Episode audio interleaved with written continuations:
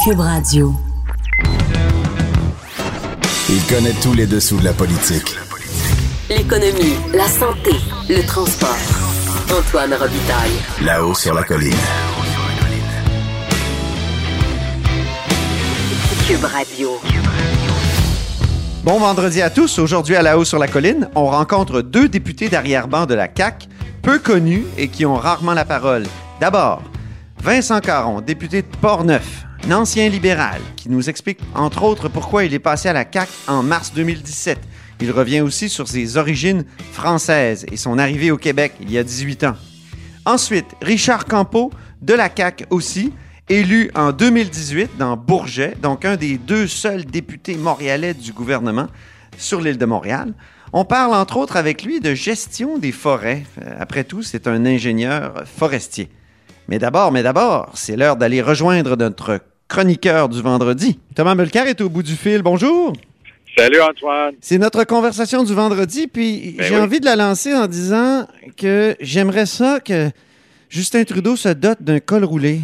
Tu sais, comme dans le temps de la crise du, du verglas, qui viennent nous dire les faits, parce qu'il me semble que le problème ici, là, c'est qu'on on sait pas quelles sont la, quelle est la liste des conditions des Wet'suwet'en. On, on, Euh, tout à on fait. est, on est dans le cirage, non? Lui, Tout à il fait. passe puis il dit des. Il, il- il lance des petites phrases, toujours la même affaire. là, on continue Ouais. de travailler. En tout Ouais. cas, dans cette crise-là, là, je trouve que Justin Trudeau est en dessous de tout. Ben écoutez, moi, je peux pas être plus d'accord, surtout pour le fait qu'au début de la crise, il a décidé qu'il partait quand même sur son voyage. Il est parti huit jours. Il est allé à Dubaï, il est allé en Afrique, il est allé en Allemagne. Là, la crise s'aggravait tous les jours, puis il y avait personne qui était responsable du dossier. On se souviendra tous de Marc Garneau devant les caméras en train de bégayer que tout d'un coup, la Gendarmerie royale du Canada, les Premières Nations et, tenez-vous bien, les chemins de fer, tout d'un coup, ça, c'était de responsabilité provinciale. Ça Ah n'avait oui. aucun, aucun bon sens. Ridicule. Là, M. Trudeau revient de vacances, il se rend compte que la crise est vraiment grave. Là, on commence notre troisième semaine de ça. Et là, il commence avec ses platitudes. Ah, ben oui, euh, c'est grave, il, il faut faire ça à tête froide. Moi, je suis complètement d'accord. Il faut pas, justement, provoquer une crise. On a tous vécu au cas.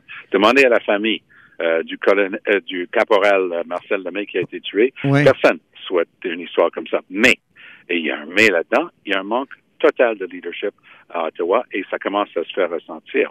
Il y a un leadership qui manque aussi du côté de l'opposition parce que Andrew Scheer, avec ses esclandres, est dépourvu de crédibilité, donc il n'y a rien qui avance.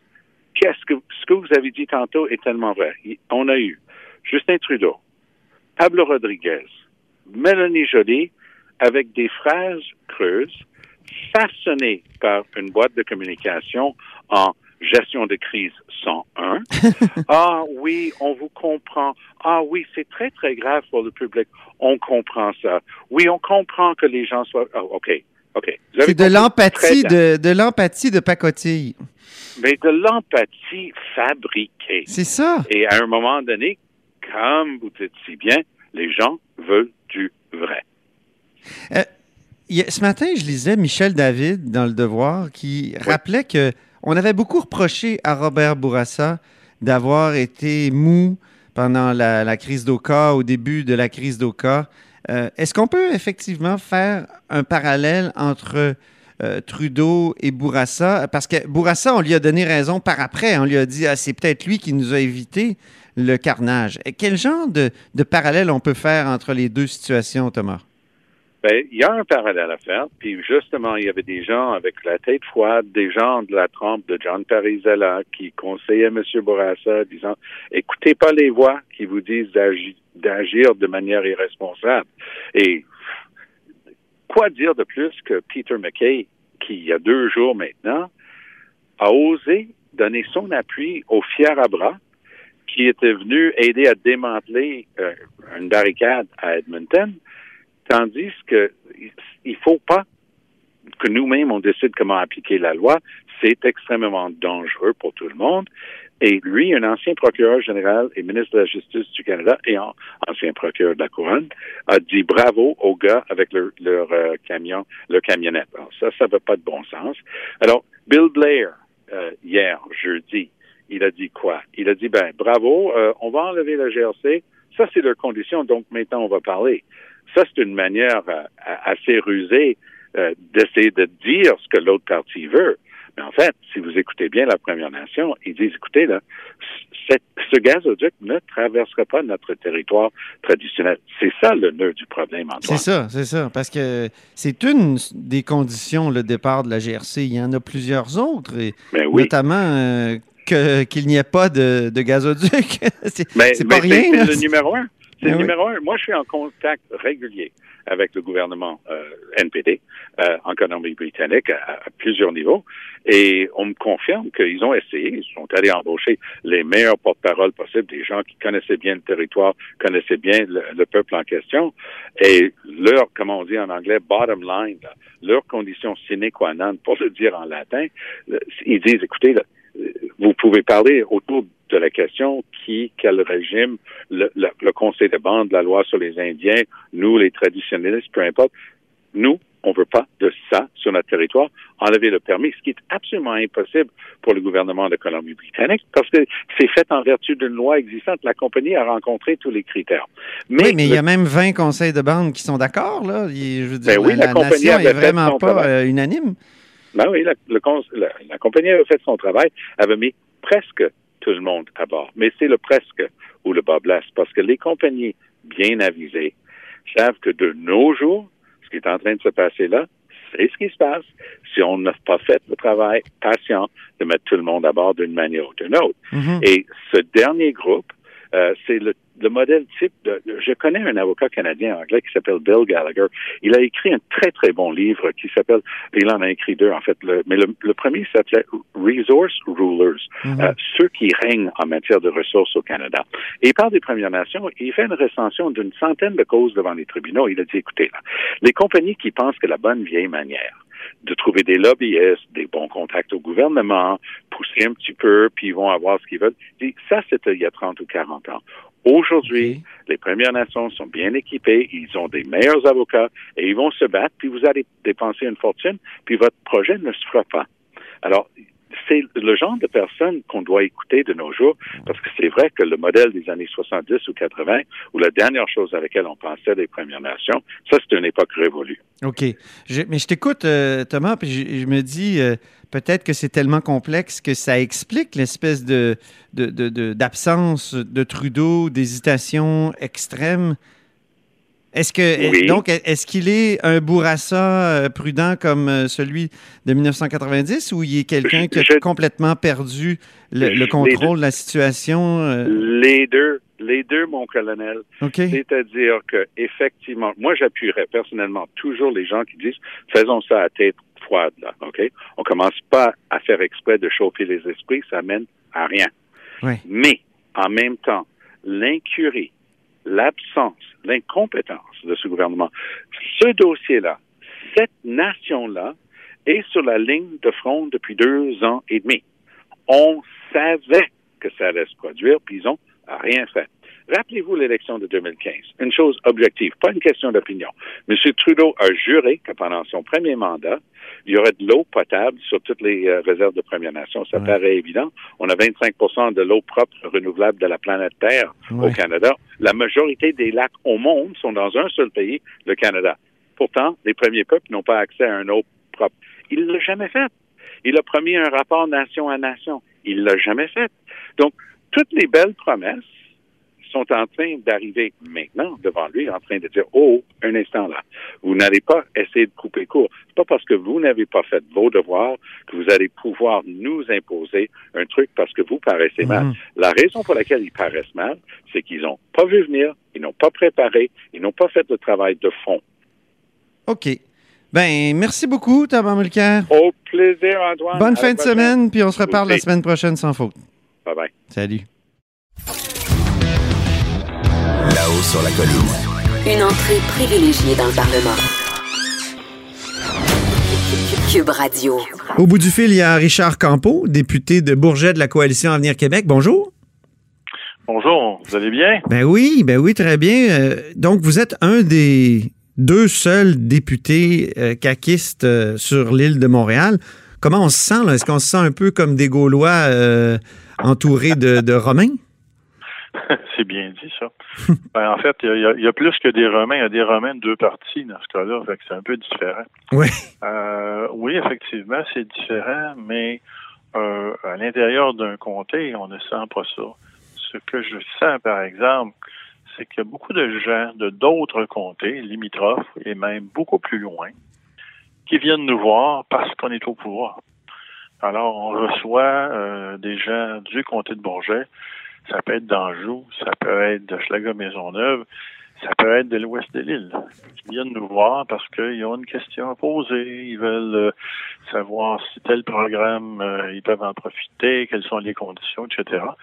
Euh, alors, on peut les aider dans ce domaine-là. Donc, on reçoit des demandes un peu plus dispersées et en plus grand nombre à ce moment-là.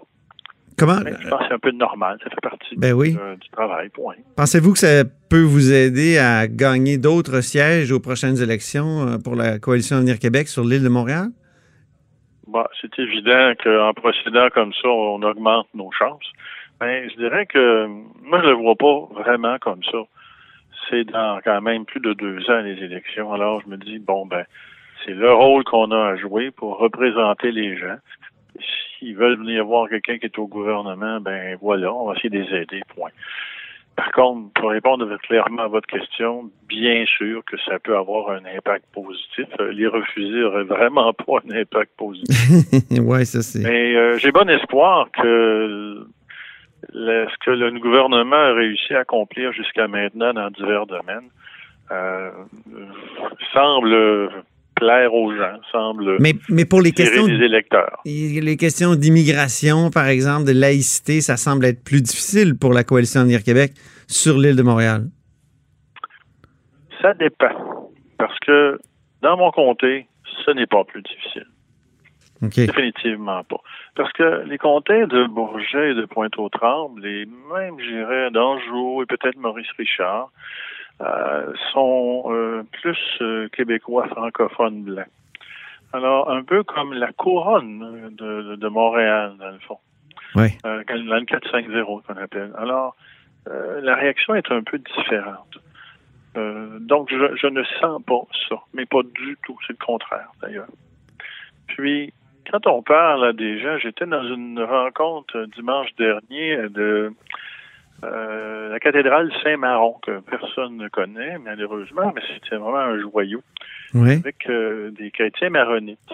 Mhm. Et, euh, et quel bel accueil. Quel bel accueil. Il y a des gens très renseignés au niveau politique. Très belle discussion. Ben, c'est pas un problème d'immigration. Autres parlaient français et tout. Et ça semble être beaucoup mieux accepté.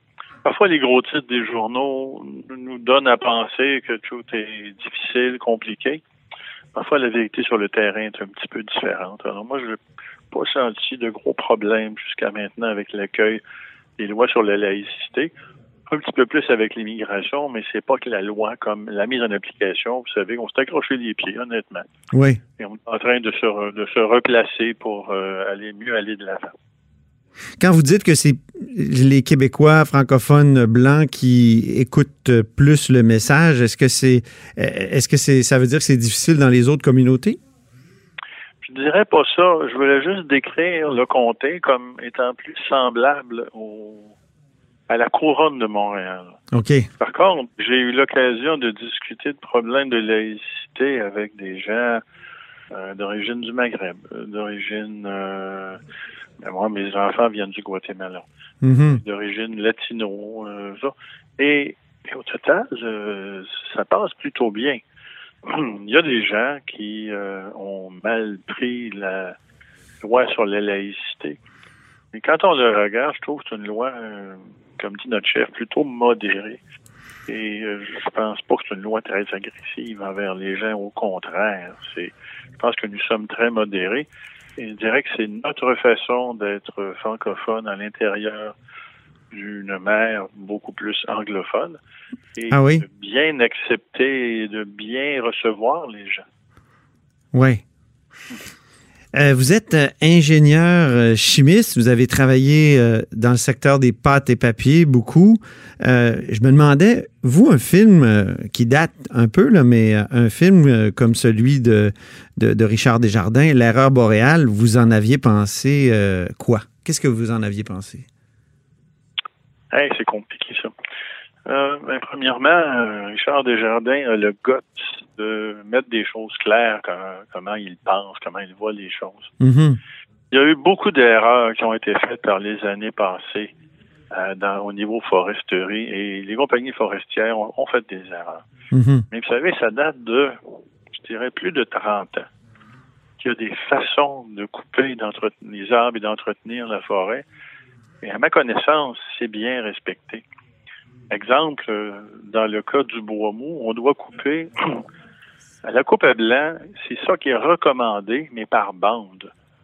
En laissant des petits espaces pour que les animaux de la forêt puissent aller d'une bande à l'autre. Alors, mais c'est ça qui est recommandé. Alors, quand on ce qu'on appelle coupe à blanc, ben, ça ne se fait plus. Est-ce que c'est un film qui exagérait alors ou? Ben, si on a, si on veut faire croire aux gens que la coupe à blanc se fait partout, c'est complètement exagéré. Une coupe à blanc par bande, dans le cas du bois mou, c'est ça qui est recommandé par le gouvernement et ça fait longtemps. Mm-hmm. Alors, je pense que d'un côté, il y a un petit peu d'exagération, mais d'un autre côté, Charles et Jardin nous rappellent l'importance de la forêt et, par rapport à ça, ben, j'embarque moi aussi. Euh, la forêt est importante, il faut la préserver. Et de temps en temps, la préserver, c'est l'entretenir, c'est enlever les vieux armoires pour faire mieux pousser les autres aussi. Alors, mettons que je suis un peu mitigé euh, par rapport à, sa façon de présenter les choses. Il y a eu un débat d'ailleurs autour euh, de la, coupe forestière. Le ministre des Forêts a dit ben il faut parfois couper si on veut ne pas produire trop de, gaz à effet de serre, alors que d'autres disent ben non, il faut planter des arbres pour réduire la production de gaz à effet de serre. Vous vous situez où, vous, dans ce, débat? Ah. En fait, euh, c'est difficile à expliquer dans un clip, une chose comme ça. Oui. c'est qu'un un arbre, quand il pousse, euh, il accumule euh, du diamètre. On voit les, anneaux de croissance. Et dans ce temps-là, ben, il y a du carbone qui reste à l'intérieur de l'arbre. Ouais. Donc, à ce moment-là, en période de croissance, ça vaut la peine de dire on capte le carbone. Plus il croit, plus ça va vite parce que les anneaux de croissance sur un arbre qui a 6 pouces, 8 pouces, 10 pouces, c'est encore plus intéressant. Quand l'arbre arrive à maturité, puis il est en train de tomber, il est en train de réémettre le, carbone ou le CO sous forme de CO2 de l'atmosphère. C'est ça. Alors, je pense que ce qui a été rapporté par le ministre, euh, peut-être qu'on a pris, on a pris juste une partie de ce qu'il a voulu expliquer. Et, en fait, euh, c'est vrai puis c'est pas vrai. Il mhm. faut le regarder dans son ensemble, mais c'est un petit peu dur à expliquer à ce moment-là. quand un arbre est mature, qui est en train de tomber... Donc, il y a un peu de vrai dans les deux positions euh, caricaturales que j'ai exposées. Ben, euh, quand on le dit comme ça, ça a l'air un peu caricatural. Je, n'ai pas vu euh, le, texte au complet de ce que euh, Pierre a déclaré à ce moment-là. Les pesticides, enfin, dernière question. Vous avez, vous siégez évidemment sur la commission de l'agriculture, des pêcheries et compagnie, et d'environnement, évidemment. Vous êtes intéressé euh, récemment aux pesticides dans cette commission-là. Vous pensez-vous que ça prend, par exemple, un fonds d'indemnisation, un peu comme euh, pour l'amiantose, ben, pour les gens qui ont contracté la maladie de Parkinson à cause des pesticides? C'est une question assez pointue. Oui. Euh, premièrement. Mais ça m'a frappé quand on a présenté les, les oppositions ont présenté ça. Oui, ben, je comprends. Ce qu'on voit évoluer jusqu'à ça, je ne sais pas. Mais euh, ce qui est important, c'est de regarder l'effet des pesticides sur la santé de façon plus pointue. Oui. À ma connaissance, il nous manque des données là-dedans. On n'a pas assez d'études épidémiologiques pour dire spécifiquement qu'est-ce qui est dû à quoi, puis exactement. Mais évidemment, la maladie de, Parkinson, la maladie de Parkinson, euh, je veux dire, moi aussi, j'ai rencontré des gens qui étaient atteints et j'avoue que c'est assez touchant quand des gens viennent voir la commission ils viennent nous dire voici où j'en suis rendu dans, mon, dans ma vie, dans ma santé. Ah oui. Est-ce que c'est dû à ça? Je ne sais pas, mais en tout cas, ça ne me tente pas comme individu, comme homme élu, de me dire euh, on fait rien là-dessus. Alors, il faut se pencher un peu plus. Est-ce que ça va évoluer jusqu'à un fonds d'indemnisation? J'avoue, pour le moment, je ne peux pas répondre. Mhm. C'est Euh, difficile. Une chose, j'aimerais euh, corriger juste un mot dans ce que vous avez dit. Oui. Vous avez dit, on a récemment regardé ça. Ah ouais, ça fait pas très longtemps, mais c'est une commission qui s'est éternisée un peu. Ah oui? Et euh, j'espère qu'on va aboutir très prochainement, euh, probablement la semaine prochaine. Parce que on a eu des difficultés, comme disait mon collègue du Parti québécois, Sylvain Roy. On a eu des problèmes comme un avion au départ par l'atterrissage. là. On s'est accroché les pieds avec les oppositions dans la définition du mandat. Et on s'est on s'est s'accrocher les pieds dans la livraison du rapport. Oui, c'est ça. Euh, pour le moment, on va euh, présenter quelque chose euh, la semaine prochaine qui, j'espère, va faire l'unanimité et qui devrait être une série de recommandations qui sont assez nombreuses et qui vont représenter ce que nous pensons qui devrait être fait. Et s'il y en a qui ont des inquiétudes sur le fait, est-ce qu'on va parler de l'indépendance de la science, je Mhm. pense que vous ne serez pas déçus? Mangez-vous bio, vous, euh, Monsieur Campo? Pardon? Est-ce que vous mangez bio? Moi, non. Mon épouse, beaucoup plus. Ben, en fait, oui, je mange bio, oui, de temps en temps, mais j'aime bien la viande aussi. Mais euh, mon épouse... Non, mais il y a de la viande bio aussi. Je veux dire, est-ce que, est-ce que Ouais, vous faites attention bio, aux produits, ouais, euh, aux produits chimiques dans, le, dans votre nourriture?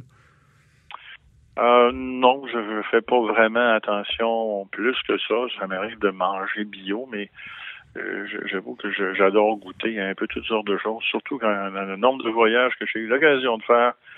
J'ai vraiment goûté à toutes sortes de choses et quand on va en Chine, on goûte à toutes sortes de choses et parfois on ne sait même pas ce qu'on mange. mais c'est bon. Monsieur Campo, euh, sur cette note gastronomique, euh, on se laisse. Merci beaucoup. Merci de votre appel, ça m'a fait plaisir de vous parler. Et oui, à la prochaine. C'était Richard Campo, euh, député de Bourget pour la coalition Avenir Québec. Vous êtes à l'écoute de là-haut sur la colline. Antoine Robitaille. Le philosophe de la politique. Là-haut sur la colline. Cube Radio. Alors, je suis dans le bureau de Vincent Caron, député de Portneuf euh, de la CAQ et vice-président de la CAP. Qu'est-ce que c'est la CAP? La commission de l'administration publique, une merveilleuse commission vraiment.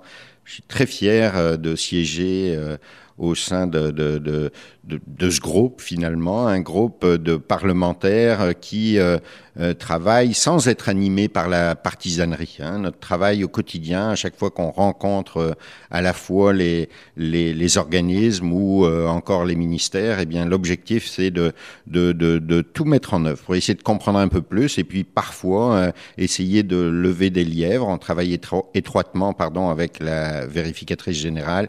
Vraiment, je me trouve choyeux parce qu'il y a un dynamisme, une forme, je ne vais pas dire un dynamisme, mais, une forme d'échange qui est particulier à la CAP et ça, je vous avoue que j'en suis, euh, je suis flatté de pouvoir y siéger. Ben, merci pour cette euh, première réponse. Je tiens à dire que je rencontre des députés qui ont pas souvent la parole, qui sont peu connus. Donc, euh, euh, pensez-vous dans la- le projet de réforme parlementaire qui a été déposé euh, aujourd'hui, là, au moment où on enregistre, c'est jeudi, euh, par Simon Jolin Barrette, qui, que- que- il va avoir plus de place finalement pour les députés gouvernementaux qu'on appelle souvent d'arrière-ban? Oui, je suis convaincu déjà. euh, vous savez, ça fait un bon moment que notre ministre travaille là-dessus. euh, il nous a consulté beaucoup. euh, il est venu à la source chercher des informations pour voir comment on pouvait améliorer tout ça. Ce qui est important, et je me souviens de, tous ces échanges, ce qui est important de retenir, c'est que nullement il est question de brimer qui que ce soit. hein. Moi, une fois, je disais, un jour, forcément, hein, notre gouvernement va se retrouver dans l'opposition.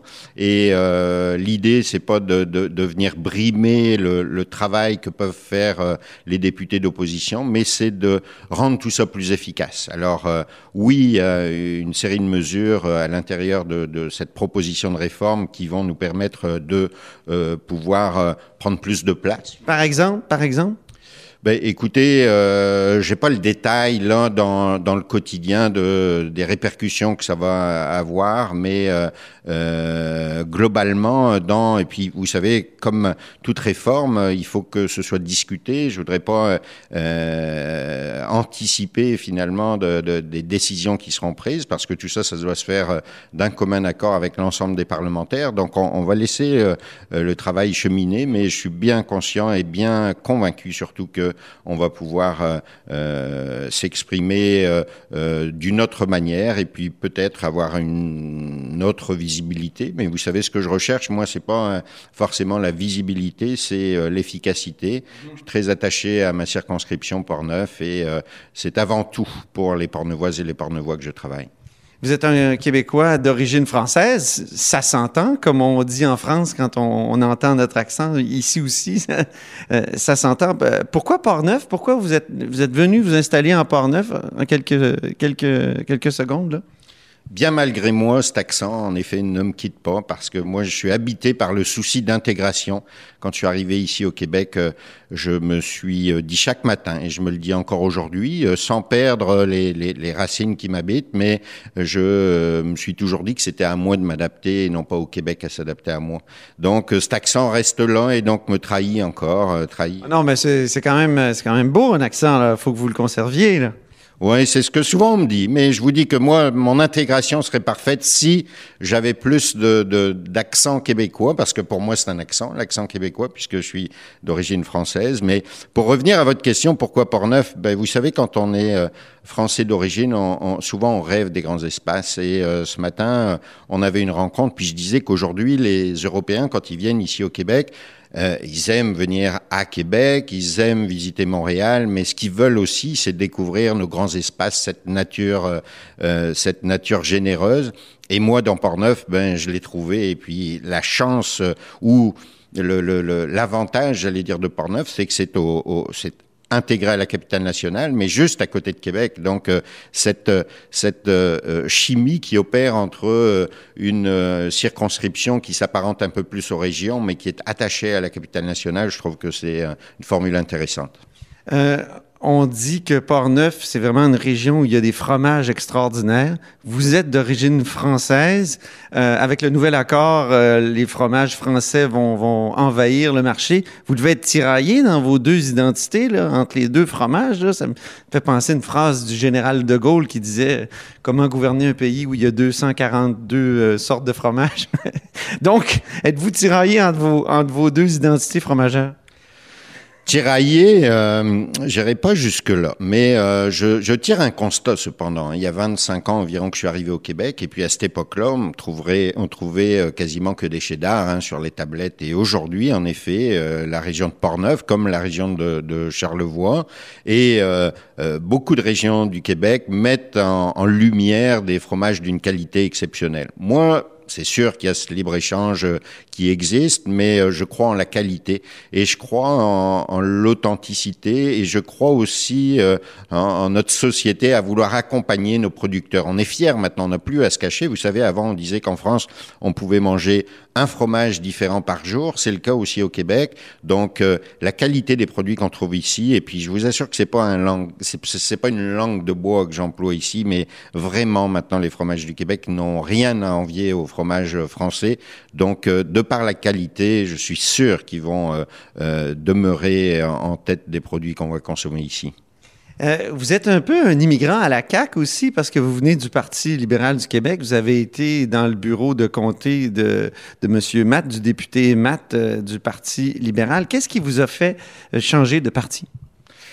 Ben écoutez, pendant que je travaillais avec M. Matt, j'ai déjà, je, soyons euh, très euh, très honnêtes, Monsieur Matt était quelqu'un de dédié aussi à Portneuf et j'ai appris beaucoup à ses côtés. Donc sur le plan de du quotidien dans le bureau de comté, euh, je trouvais que Monsieur Matt travaillait correctement. Sur le plan politique, cette fois, eh bien, je vivais plus le temps avancé, je vivais vraiment des malaises. Et puis, j'allais dire, les dossiers avec lesquels j'étais mal à l'aise s'empiler dans un coin de ma tête. Et vous savez, quand on, on assume le rôle de conseiller politique, c'est vraiment pas difficile, vraiment pas facile, pardon, de devoir défendre une situation quand on n'y croit pas, hein, quand on euh, est obligé de défendre euh, une réforme de la santé avec laquelle on est absolument mal à l'aise. Mais c'était vraiment quelque chose de difficile à vivre pour moi au quotidien. Mais il y a eu cet élément déclencheur qui a été euh, l'attentat à la mosquée de Québec. Euh, qui est un événement épouvantable que je dénonce bien entendu. Euh, je suis vraiment, j'ai été élevé dans une famille qui était profondément euh, antiraciste et euh, ça m'habite encore aujourd'hui et bien heureusement là ça fait vraiment partie de mon ADN mais au lendemain de cet attentat euh, j'entendais euh, le premier ministre de l'époque prétendre finalement dans ses propos que quasiment nous tous les Québécois étions des racistes. Et ça ça a vraiment été la goutte d'eau qui a fait déborder le vase et je me suis dit c'est pas possible je peux pas rester au sein d'une équipe qui pourrait prétendre ça. Au contraire moi qui suis issu de l'immigration me suis rendu compte toute l'ouverture, toute l'ouverture de la société québécoise à accueillir euh, euh, d'autres sociétés. Et puis encore une fois, comme je vous disais tout à l'heure, moi ce qui m'habite depuis que je suis ici, c'est de d'avoir bien conscience que je dois euh, faire face à des réalités. Vous savez, là, quand je suis arrivé ici, je me disais, la France et le Québec sont très proches. La France et le Québec sont très proches, en effet, mais dans le quotidien, le Québec est une société nord-américaine, la France est une société européenne et dans le quotidien de nos deux nations, il y a beaucoup, beaucoup de différences. Donc, euh, il y avait des choses qui m'interpellaient quand je suis arrivé. Je me suis adapté à ça et puis aujourd'hui, ben écoutez, euh, je suis vraiment fier. J'avais été très honoré d'ailleurs euh, il, y a de, il, y a de cela quelques années lorsque le maire de Saint-Raymond m'avait fait citoyen d'honneur de la municipalité. Le maire en question est décédé, mais ça, ça avait déjà été un grand symbole pour moi. Monsieur Matt, lui, est-ce qu'il vous en a voulu d'avoir changé d'allégeance euh, et Monsieur, est-ce qu'il m'en a voulu? J'imagine que sur le coup, là, c'était pas la, meilleure nouvelle euh, que je lui ai annoncée ce matin-là. Euh, on s'entendait très bien sur le plan professionnel. Écoutez, j'ai vu Monsieur Matt à de nombreuses reprises depuis, et puis c'est très cordial. Euh, J'irai pas jusqu'à dire, mais je suis convaincu que ce matin-là, euh, il se serait bien passé cette nouvelle-là. Mais de là à dire qu'il m'en a voulu, euh, je penserais pas. En tout cas, visiblement aujourd'hui, il, il ne m'en veut plus. Et puis moi, je lui en ai jamais voulu non plus. Très bien. Merci beaucoup, Vincent Caron, député de Portneuf euh, de la Coalition Avenir Québec. Merci à vous. Au plaisir. Au plaisir. Cette émission est maintenant disponible en podcast. Rendez-vous dans la section balado de l'application ou du site cube.radio pour une écoute sur mesure en tout temps. Cube Radio, autrement dit. Et maintenant, autrement écouté.